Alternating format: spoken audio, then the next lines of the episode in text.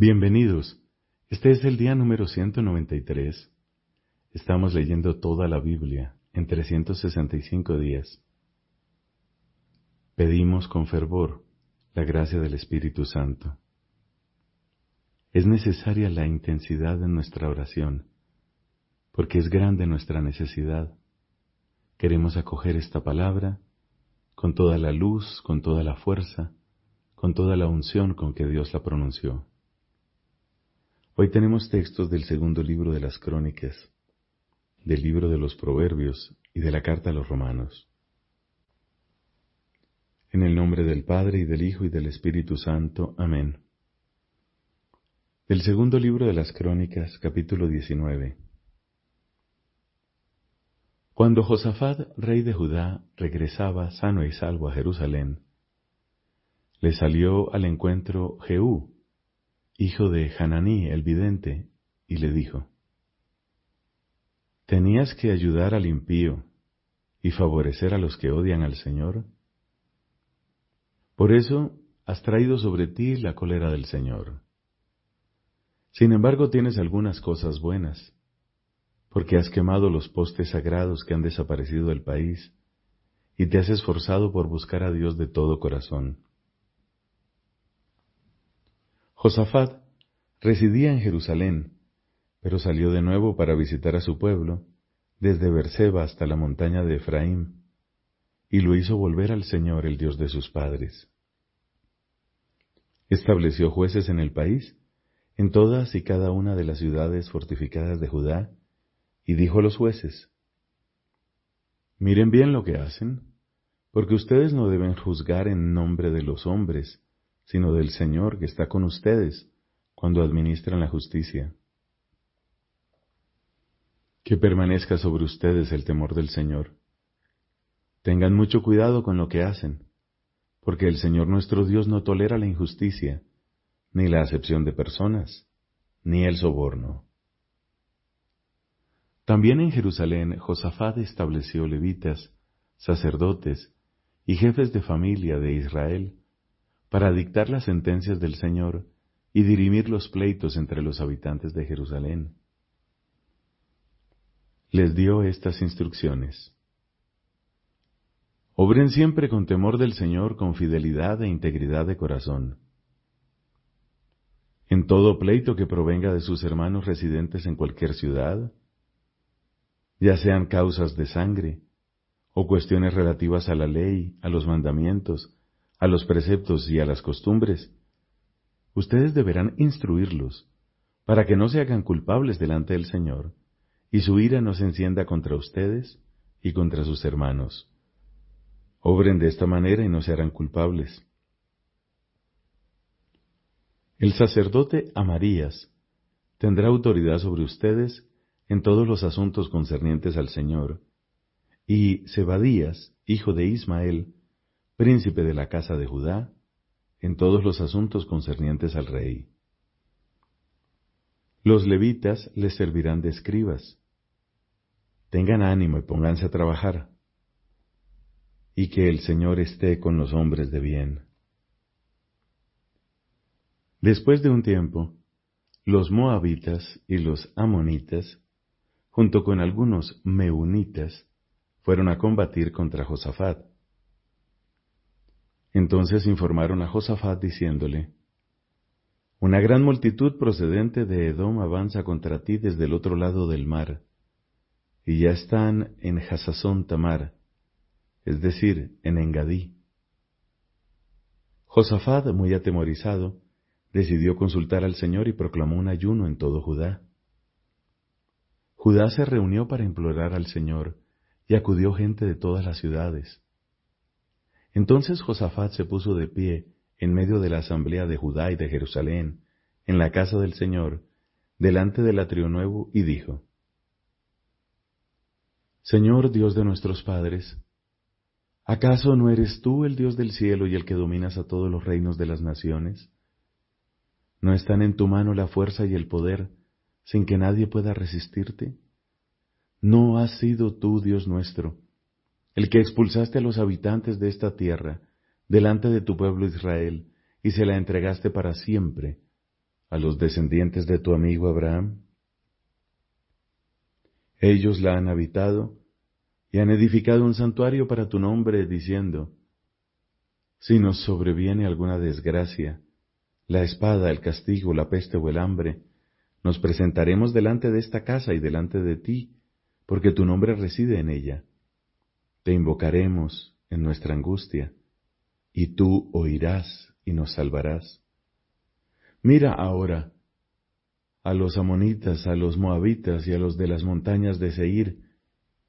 Tú no permitiste que Israel entrara en sus tierras cuando salía de Egipto, y por eso él se apartó de ellos y no los destruyó. Ahora ellos nos pagan viniendo a expulsarnos de tu propiedad, la que tú nos has dado en posesión. Dios nuestro, ¿no harás justicia contra ellos? Porque nosotros no tenemos fuerza contra esta gran multitud que viene a atacarnos, y no sabemos qué hacer. Pero nuestros ojos están puestos en ti. Todo Judá permanecía de pie delante del Señor, con sus niños, sus mujeres y sus hijos. Entonces el Espíritu del Señor descendió sobre Yahaziel, hijo de Zacarías, hijo de Benaías, hijo de Yehiel, hijo de Matanías, uno de los levitas de los hijos de Asaf, que estaba en medio de la asamblea. Y él dijo, Presten atención todo Judá todos ustedes habitantes de Jerusalén, y tú, rey Josafat. Así les habla el Señor. No teman ni se acobarden ante esa gran muchedumbre, porque esta guerra no es de ustedes, sino de Dios. Bajen a atacarlos mañana.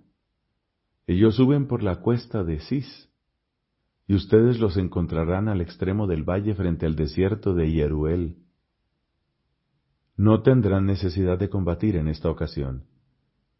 Deténganse allí sin moverse, y verán la salvación que el Señor les tiene preparada.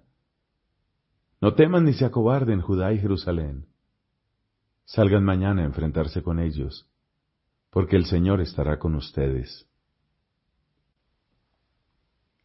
Josafat se postró con el rostro en tierra, y todo Judá y los habitantes de Jerusalén se postraron ante el Señor, para adorarlo. Y los levitas del grupo de los descendientes de Kehat y de los descendientes de Coré se levantaron para alabar en alta voz al Señor, el Dios de Israel. Al día siguiente, muy de madrugada, salieron hacia el desierto de Tecoa. Mientras salían, Josafat se puso de pie y dijo, Escuche Judá y habitantes de Jerusalén, Tengan confianza en el Señor nuestro Dios y estarán seguros. Confíen en sus profetas y triunfarán. Después de consultar al pueblo, designó a unos cantores para que avanzaran al frente de los guerreros, revestidos con los ornamentos sagrados, y que alabaran al Señor diciendo, Alaben al Señor porque es eterno su amor. En el momento en que ellos comenzaron las aclamaciones y las alabanzas, el Señor sembró la discordia entre los amonitas, los moabitas y los de las montañas de Seir que habían venido a invadir a Judá, y se batieron entre sí. Los amonitas y los moabitas se levantaron contra los habitantes de las montañas de Seir para consagrarlos al exterminio total y aniquilarlos, y cuando acabaron con los habitantes de Seir se destruyeron mutuamente. Cuando los hombres de Judá llegaron a la cima que domina el desierto, y volvieron sus ojos hacia la multitud, no vieron más que cadáveres tendidos por tierra, porque ninguno había podido escapar. Josafat y su pueblo fueron a saquear los despojos y encontraron mucho ganado, provisiones, ropa y objetos preciosos. Fue tanto lo que recogieron que no se lo podían llevar. Emplearon tres días en saquear el botín, porque era muy abundante. Al cuarto día se reunieron en el Valle de la Bendición, donde bendijeron al Señor, Por eso se dio a este lugar el nombre de Valle de la Bendición, hasta el día de hoy. Después, todos los hombres de Judá y de Jerusalén, con Josafat a la cabeza, regresaron jubilosamente a Jerusalén, porque el Señor los había hecho triunfar sobre sus enemigos. Entraron en Jerusalén, en la casa del Señor, al son de arpas, cítaras y trompetas. El terror de Dios se apoderó de los reyes de todos los países, cuando éstos se enteraron de que el Señor había combatido contra los enemigos de Israel. El reinado de Josafat gozó de tranquilidad, y su Dios le dio paz por todas partes. Josafat reinó sobre Judá. Tenía treinta y cinco años cuando inició su reinado, y reinó veinticinco años en Jerusalén. Su madre se llamaba Asubá, hija de Siljí. Siguió en todo el camino de su padre Asá y no se apartó de él, haciendo lo que es recto a los ojos del Señor. Sin embargo, no desaparecieron los lugares altos, y el pueblo aún no se había entregado de corazón al Dios de sus padres. El resto de los hechos de Josafat desde el comienzo hasta el fin, están escritos en las memorias de Jehú, hijo de Hananí, que se encuentran incluidas en el libro de los reyes de Israel. Después de esto, Josafat, rey de Judá, se alió con Ocosías, rey de Israel, aunque éste procedía mal. Se asoció con él para construir barcos que fueran a Tarsis, y los fabricaron en Esión Geber, entonces Eliezer, hijo de Dodaías de Maresá, profetizó contra Josafat diciendo, Por haberte aliado con Ocosías, el Señor abrió una brecha en tus obras.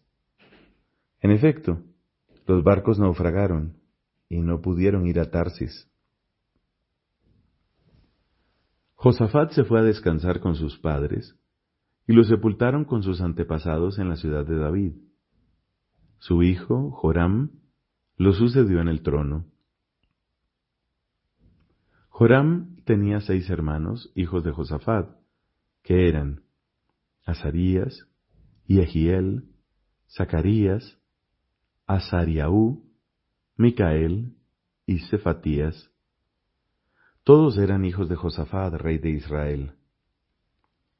Su padre les había hecho muchos regalos de oro, plata y objetos preciosos, además de algunas ciudades fortificadas de Judá.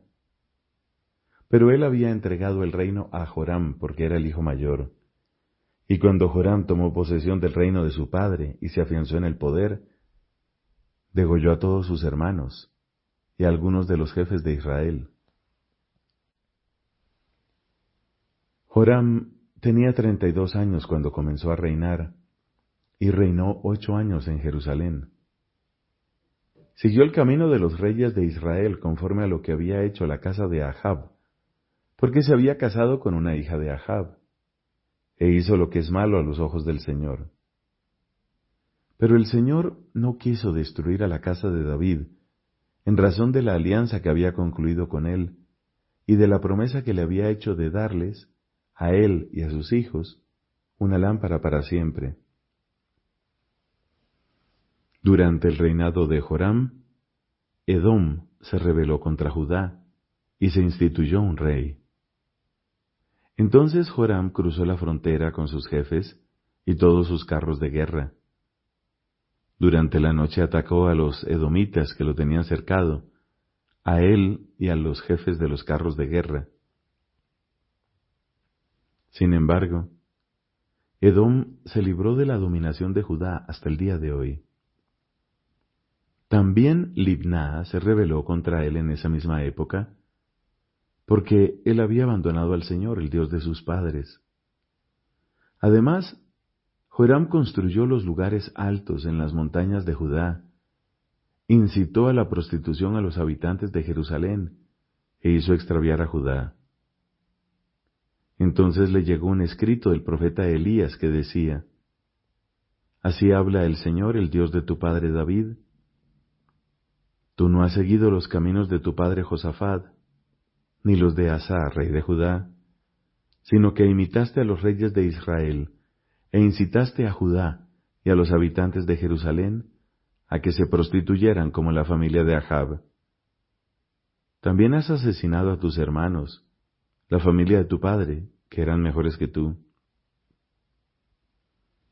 Por eso el Señor infligirá un terrible castigo a tu pueblo, a tus hijos, a tus mujeres y a todos tus bienes. Tú mismo padecerás muchas dolencias, y una enfermedad maligna te irá carcomiendo las entrañas día tras día. El Señor excitó contra Joram la hostilidad de los filisteos y de los árabes vecinos de los cusitas, que atacaron a Judá, la invadieron y se apoderaron de todos los tesoros que había en el palacio real, y también de sus hijos y de sus mujeres. Solamente le quedó Ocosías, que era el menor de sus hijos. Por último, el Señor lo hirió con una enfermedad incurable del vientre, y después de un tiempo, al cabo de dos años, la enfermedad le carcomió las entrañas y murió en medio de terribles dolores. Su pueblo no quemó perfumes por él como había hecho por sus padres. Tenía treinta y dos años cuando comenzó a reinar, y reinó ocho años en Jerusalén. Se fue sin que lo lloraran, y lo sepultaron en la ciudad de David, pero no en los sepulcros de los reyes. Palabra de Dios. Te alabamos, Señor. Del libro de los Proverbios, capítulo 20, versículos del 1 al 15. El vino es excitante y la bebida turbulenta. El que se embriaga no se hará sabio. Como rugido de león es la furia del rey el que lo pone fuera de sí se juega la vida. Es un honor para el hombre evitar las disputas, pero el necio provoca su estallido. El perezoso no ara en otoño, en la cosecha busca y no hay nada. Aguas profundas son los designios del corazón humano. El hombre inteligente sabe extraerlas. Muchos se precian de su fidelidad, pero ¿quién encontrará a un hombre sincero? El justo camina con integridad. Felices sus hijos después de él. Un rey sentado en el tribunal discierne con su mirada toda maldad. ¿Quién puede decir, purifiqué mi corazón, estoy limpio de mi pecado? usar dos pesas y dos medidas. Ambas cosas las hizo el Señor. Por su manera de obrar, el niño ya da a conocer si su conducta será pura y recta. El oído que oye y el ojo que ve, ambas cosas las hizo el Señor. No ames el sueño para no empobrecerte Abre bien los ojos y te saciarás de pan. Malo, malo, dice el comprador, pero apenas sale se felicita. Hay oro y muchas perlas, pero nada más precioso que una boca sabia. Palabra de Dios. Te alabamos, Señor. De la carta a los romanos, Capítulo 11 Entonces me pregunto, ¿Dios habrá rechazado a su pueblo? Nada de eso. Yo mismo soy israelita, descendiente de Abraham y miembro de la tribu de Benjamín. Dios no ha rechazado a su pueblo, al que eligió de antemano. ¿Ustedes no saben acaso lo que dice la Escritura en la historia de Elías? Él se quejó de Israel delante de Dios diciendo, Señor, han matado a tus profetas, destruyeron tus altares. He quedado yo solo y tratan de quitarme la vida. ¿Y qué le respondió el oráculo divino? Me he reservado siete mil hombres que no doblaron su rodilla ante Baal. Así, en el tiempo presente, hay también un resto, elegido gratuitamente. Y si es por gracia, no es por las obras. De lo contrario, la gracia no sería gracia. ¿Qué conclusión sacaremos de esto? Que Israel no alcanzó lo que buscaba, sino que lo consiguieron los elegidos. En cuanto a los demás, se endurecieron, según la palabra de la Escritura. Dios los insensibilizó para que sus ojos no vean y sus oídos no escuchen hasta el día de hoy. Y David añade, que su mesa se convierta en una trampa y en un lazo, en ocasión de caída y en justo castigo. Que se nublen sus ojos para que no puedan ver, y doblégales la espalda para siempre. Yo me pregunto entonces, ¿el tropiezo de Israel significará su caída definitiva? De ninguna manera, por el contrario, a raíz de su caída, la salvación llegó a los paganos, a fin de provocar los celos de Israel. Ahora bien, si su caída enriqueció al mundo y su disminución a los paganos, ¿qué no conseguirá su conversión total? A ustedes que son de origen pagano, les aseguro que en mi condición de apóstol de los paganos hago honor a mi ministerio provocando los celos de mis hermanos de raza, con la esperanza de salvar a algunos de ellos. Porque si la exclusión de Israel trajo consigo la reconciliación del mundo, su reintegración no será un retorno a la vida. Si las primicias son santas, también lo es toda la masa. Si la raíz es santa, también lo son las ramas. Si algunas de las ramas fueron cortadas, y tú, que eres un olivo silvestre, fuiste injertado en lugar de ellas, haciéndote partícipe de la raíz y de la savia del olivo, no te enorgullezcas frente a las ramas, y si lo haces, recuerda que no eres tú quien mantiene a la raíz, sino la raíz a ti. Me dirás, estas ramas han sido cortadas para que yo fuera injertado. De acuerdo, pero ellas fueron cortadas por su falta de fe, Tú en cambio estás firme gracias a la fe. No te enorgullezcas por eso. Más bien, teme. Porque si Dios no perdonó a las ramas naturales, tampoco te perdonará a ti. Considera tanto la bondad cuanto la severidad de Dios. Él es severo para con los que cayeron, y es bueno contigo, siempre y cuando seas fiel a su bondad. De lo contrario, también tú serás arrancado. Y si ellos no persisten en su incredulidad, también serán injertados, porque Dios es suficientemente poderoso para injertarlos de nuevo. En efecto, si tú fuiste cortado de un olivo silvestre al que pertenecías naturalmente, y fuiste injertado contra tu condición natural en el olivo bueno, ¿cuánto más ellos podrán ser injertados en su propio olivo al que pertenecen por naturaleza. Hermanos, no quiero que ignoren este misterio, a fin de que no presuman de ustedes mismos. El endurecimiento de una parte de Israel durará hasta que haya entrado la totalidad de los paganos. Y entonces todo Israel será salvado, según lo que dice la Escritura. De Sión vendrá el libertador. Él apartará la impiedad de Jacob y esta será mi alianza con ellos cuando los purifique de sus pecados.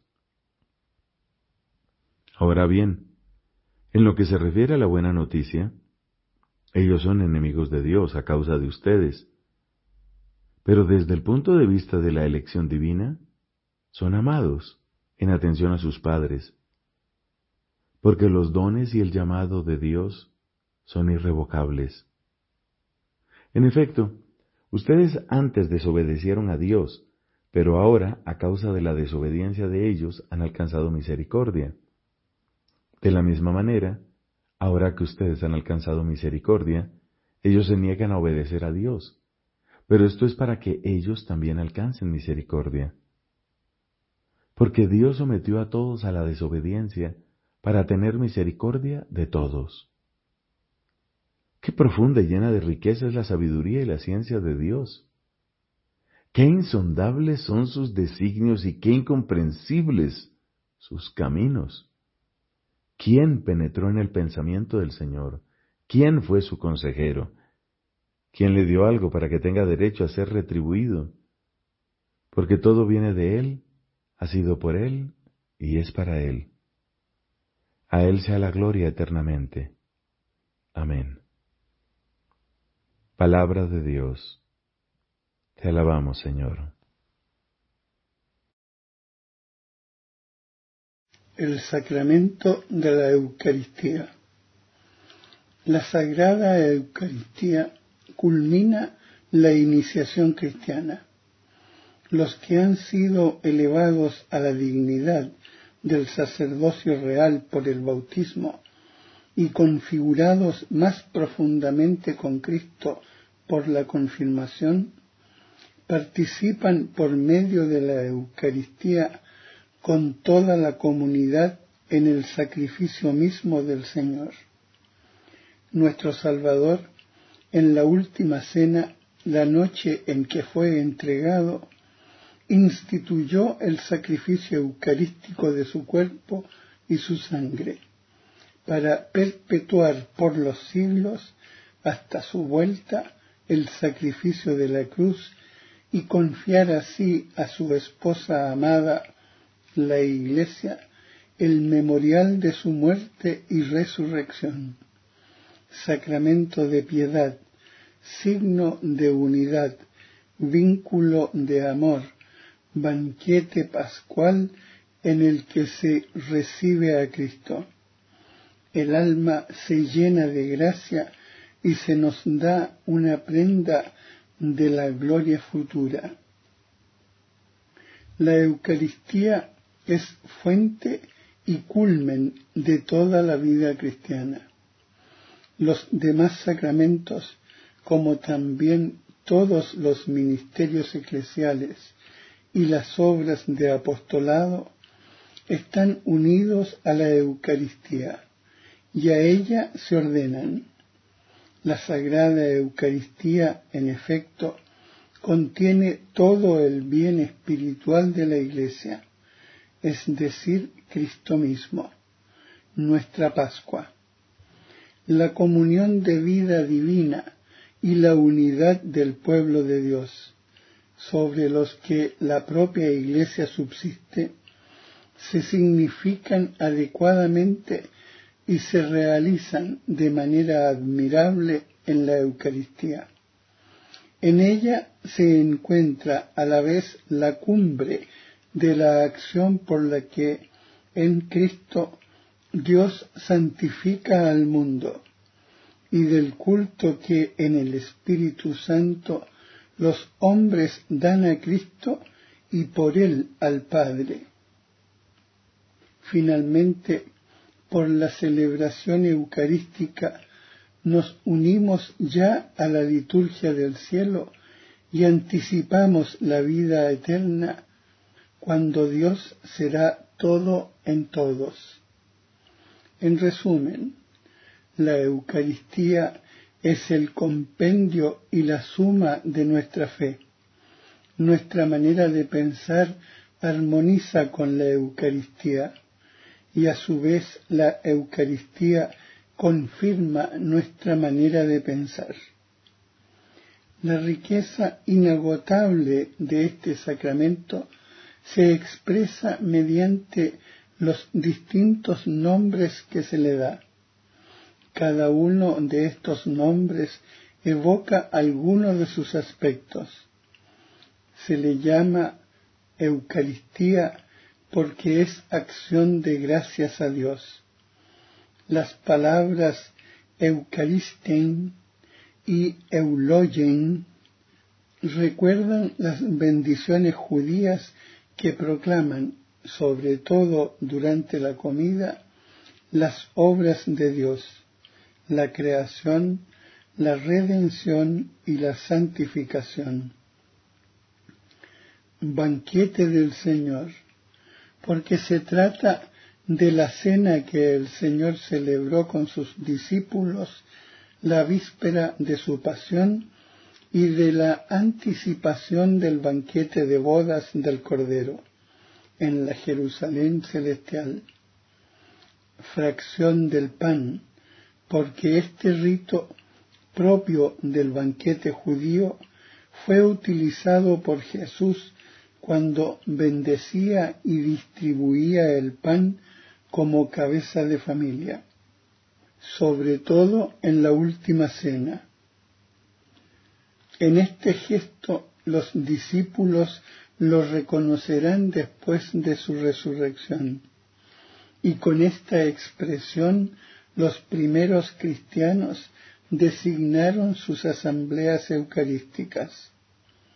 Con él se quiere significar que todos los que comen de este único pan partido que es Cristo entran en comunión con Él y forman un solo cuerpo con Él.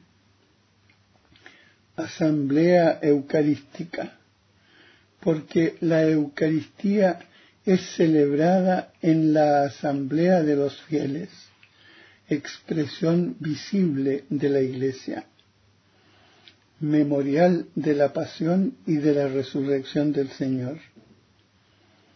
Santo sacrificio porque actualiza el único sacrificio de Cristo Salvador e incluye la ofrenda de la Iglesia, o también santo sacrificio de la misa, sacrificio de alabanza, sacrificio espiritual, sacrificio puro y santo, puesto que completa y supera todos los sacrificios de la antigua alianza. Santa y divina liturgia, porque toda la liturgia de la Iglesia encuentra su centro y su expresión más densa en la celebración de este sacramento. En el mismo sentido, se la llama también celebración de los santos misterios. Se habla también del Santísimo Sacramento porque es el sacramento de los sacramentos. Con este nombre se designan las especies eucarísticas guardadas en el sagrario. Comunión, porque por este sacramento nos unimos a Cristo que nos hace partícipes de su cuerpo y de su sangre para formar un solo cuerpo. Se la llama también las cosas santas. Es el sentido primero de la comunión de los santos, de que habla el símbolo de los apóstoles. Pan de los ángeles, pan del cielo, medicina de inmortalidad, viático, Santa Misa, porque la liturgia en la que se realiza el misterio de salvación se termina con el envío de los fieles, misio, a fin de que cumplan la voluntad de Dios en su vida cotidiana.